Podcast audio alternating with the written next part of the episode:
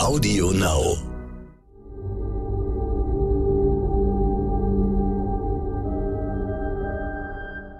Es ist Dienstag, der 26. Juli. Hallo und herzlich willkommen zum Stern-Podcast Ukraine die Lage mit Carlo Masala, dem Militärexperten und Politikprofessor von der Bundeswehr-Universität München und mit mir, Stefan Schmitz, aus dem Hauptstadtbüro von Stern und Kapital. Reden wollen wir über die Ukraine. Da wird die Europäische Union heute voraussichtlich einen Notfallplan zur Einsparung von Gas beschließen. Aber es ist auch deutlich geworden in den letzten Tagen, wie schwer es ist, da eine solidarische Haltung zu organisieren. Hat Putin da eine Chance, Herr Massala, einen Keil zwischen die Europäer zu treiben? Naja, letzten Endes muss man ja sagen, er hat ihn ja schon zwischen die Europäer getrieben, weil wir sehen ja an, an Ländern wie Spanien, ich glaube auch Portugal, die ja sehr zurückhaltend sind, sich diesem Gasnotfallplan anzuschließen, äh, mit der Begründung, wir haben in den letzten Jahren nicht über unsere Verhältnisse gelebt. Ich glaube, es wird nicht daran scheitern heute, aber diese Verteilungskämpfe äh, werden natürlich zunehmen, äh, je weniger Gas es geben wird und je mehr Staaten der Europäischen Union mit Blick auf Gas in die Bredouille kommen. Das heißt, diese Strategie, Gas als Waffe zu benutzen, geht bereits jetzt auf. Es scheint ja so zu sein, dass Russland äh, in diesen Wochen seine Kriegsziele kontinuierlich ausweitet.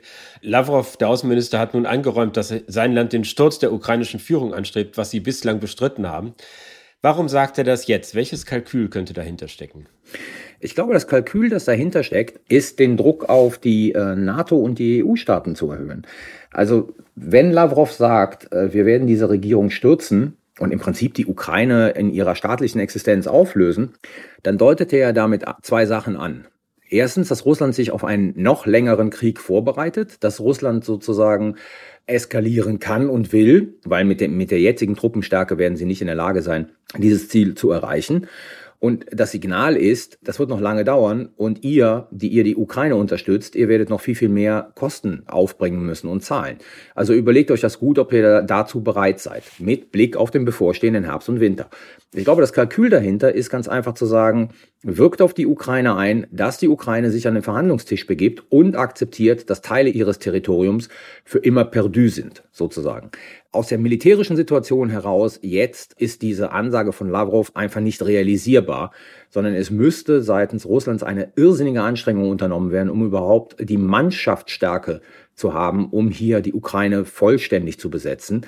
Aber es ist eher das politische Signal. Wir sind, wir, wir sozusagen sind bereit, einen langen Krieg zu führen. Wir sind bereit, nochmal zu eskalieren, um Kiew einzunehmen und ihr müsst euch jetzt überlegen, inwieweit ihr das noch aushalten könnt und mitmachen könnt. Und irgendwie scheint ja da auch irgendwie sich die Konstruktion eines Kompromisses abzuzeichnen, dass nämlich die Russen sagen, wenn sie in Wirklichkeit viel weitergehende Kriegsziele haben, dass es am Ende geradezu ein Zugeständnis ist, wenn sie sich mit dem Donbass und der Krim begnügen. Genau, Sie haben völlig recht. Also das ist natürlich auch im Prinzip das Aufbauen einer Verhandlungsposition, die man dann leicht wieder zurücknehmen kann, sich als Kompromiss bereit zeigen kann und nach innen, also nach Russland hin zu verkaufen, dass man halt einen Frieden geschlossen hat, der russische Interessen sichert, aber auch bereit war dafür sozusagen etwas aufzugeben, nämlich den Sturz der Regierung in Kiew. Wenn man jetzt mal davon ausgeht, dass äh, dieser militärische Konflikt irgendwann zu einem Ende kommt, es irgendeine Waffenstillstandsvereinbarung geben wird, glauben Sie denn, dass es, solange dieses Regime in Moskau an der Macht ist, weiter sein wahres Ziel sein wird, die staatliche Souveränität der Ukraine zu untergraben oder die Ukraine als eigenständigen Staat abzuschaffen, auch wenn es jetzt erst, wenn dieser Krieg jetzt erstmal zu einem Ende kommt? Ich glaube, dass die permanente Destabilisierung und Delegitimierung der Ukraine weiterhin russisches Ziel bleiben wird, weil eine Ukraine, selbst wenn Russland den Donbass zugesprochen bekommen sollte, die Krim behält und die Landbrücke halten kann, also wird es eine geschwächte Ukraine sein, aber die natürlich massiv vom Westen unterstützt werden wird, auch unter anderem militärisch. Also das lässt sich ja anders gar nicht verhandeln, weil dieses Versprechen ist gegeben worden, dieses Versprechen wird man einhalten. Und das wird ein permanenter Punkt sein, an dem die russische Föderation anfängt, sozusagen diese Ukraine zu destabilisieren. Weil, wenn man das jetzt sicherheitspolitisch denkt, würde sich ja an der russischen Argumentation überhaupt nichts ändern. Nämlich eine Ukraine, die fest im Westen verankert ist, ist an den Grenzen zu Russland oder von Russland kontrollierten Territorien und damit eine permanente Sicherheitsbedrohung. Also da würde sich nichts ändern. Und deswegen würde sich an dem russischen Ziel der Delegitimierung und Destabilisierung der Ukraine langfristig überhaupt nichts ändern. Wir haben diese markigen Worte, sehr robuste Rhetorik aus Moskau.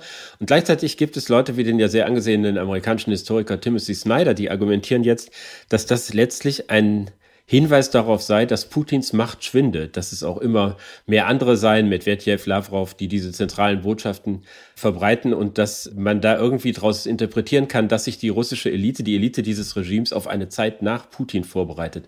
Teilen Sie diese Auffassung? Ich habe dazu wenig Einsichten in die ähm, innenpolitischen Diskussionen in Moskau und vor allen Dingen unter den Eliten äh, des Kremls. Die Argumentation von Snyder ist logisch nachzuvollziehen. Also Medvedev positioniert sich eigentlich noch als der härtere Hund als Putin, um danach äh, den Griff nach der Macht zu wagen. Das macht so alles Sinn. Letzten Endes glaube ich aber, dass sich äh, das Schicksal Putins an der Frage entscheiden wird, wie er aus diesem Krieg herauskommt, mit welchen Ergebnissen. Also von daher, sagen wir es mal so, sehr lapidar gesagt, die Messe äh, ist noch nicht gelesen und ich sehe noch nicht Putin am Wackeln, sondern das wird äh, definitiv eine Frage sein, inwieweit er in der Lage sein wird, hier russische Kriegsziele zu verwirklichen und mit welchem Ergebnis er aus diesem Krieg herauskommt. Als wir vergangene Woche gesprochen haben, haben Sie sich sehr skeptisch gezeigt, was dieses Abkommen zum Export von Getreide aus der Ukraine angeht. Und Sie haben ja recht behalten. Tatsächlich ist der Hafen von Odessa beschossen worden, offenbar heute Morgen schon wieder. Die Ukraine will trotzdem innerhalb von Tagen mit der Ausfuhr von Getreide beginnen. Glauben Sie, dass sie eine Chance hat, dass das klappt? Es wird äh, Getreide exportiert werden, aber die Russen haben halt sehr deutlich gemacht, wer hier die Oberhand über dieses Abkommen und die Umsetzung des Abkommens hat. Und meines Erachtens ist dieses Abkommen, das habe ich äh, im letzten Podcast ja schon gesagt, aus russischer Sicht etwas sozusagen, was die russische Position im globalen Süden stärken soll. Die werden es nicht komplett verhindern, aber sie werden den, den Ukrainern zeigen, mit ihren Machtdemonstrationen, wie abhängig die Ukraine vom russischen Wohlwollen ist, damit sie ihr Getreide exportieren kann. Und darum geht es, den Ukrainern zu zeigen, wer am längeren Hebel sitzt für das, was die Ukraine erreichen kann, ist ja irgendwie seit Monaten klar, ist ganz entscheidend, welche Art von Unterstützung sie aus dem Westen bekommt, was sie für Waffen zur Verfügung gestellt bekommt.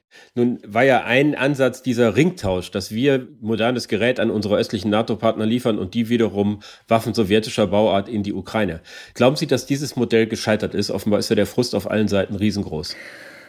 Ja und nein. Also das Modell ist insofern gescheitert, als dass ja bisher es kaum Bewegung gab in diesem Ringtausch. Und von daher die Frage sich stellt, äh, was soll jetzt das Weiterarbeiten an diesem Ringtausch, wenn das Gerät aus Deutschland nicht in die entsprechenden äh, mittel- und osteuropäischen NATO-Mitgliedstaaten kommt.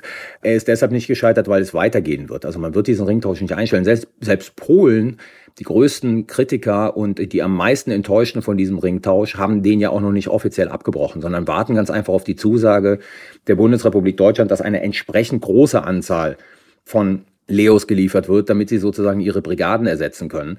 Also er, er wird offiziell nicht gescheitert sein, er ist offiziell nicht gescheitert, aber letzten Endes muss man sagen, die Frage ist, wie effektiv ist er eigentlich noch für die Ukraine?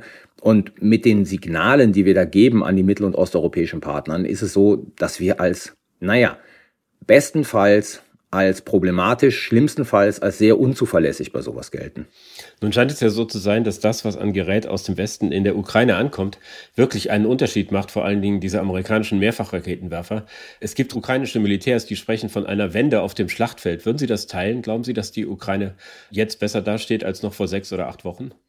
Also sicherlich steht die Ukraine besser da, als sie noch vor sechs oder acht Wochen äh, dagestanden hat, weil sie in der Lage ist, den Russen erhebliche Verluste und ähm, vor allen Dingen Ziele zu zerstören, die für die, für die russische Armee in der Operation in der Ukraine wichtig sind.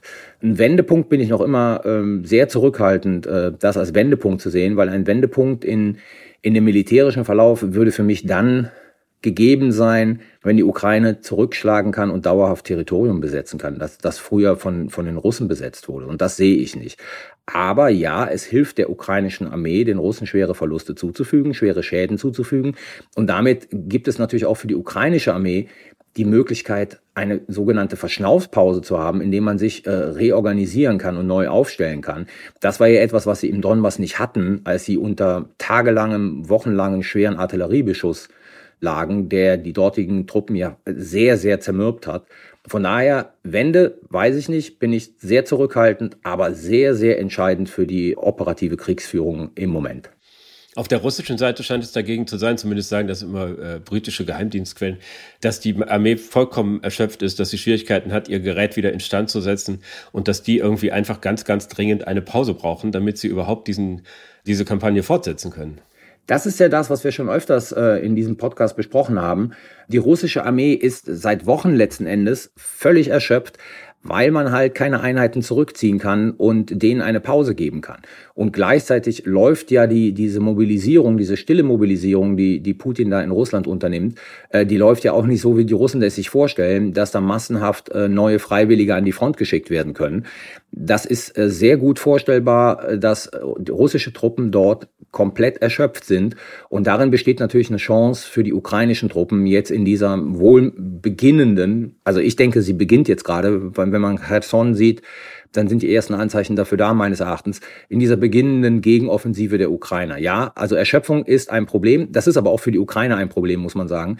Die Ukrainer leben gerade in ihrer Substanz davon, dass sie ähm, Freiwillige an die Front schicken, weil natürlich diese, diese professionellen Truppen, die da gekämpft haben, ja auch seit Monaten im Kampf stehen. Herr Massala, ich danke Ihnen. Ich danke Ihnen. Das war Ukraine die Lage. Die nächste Folge finden Sie, wenn Sie mögen, am Freitag bei stern.de, Audio Now und überall, wo es Podcasts gibt.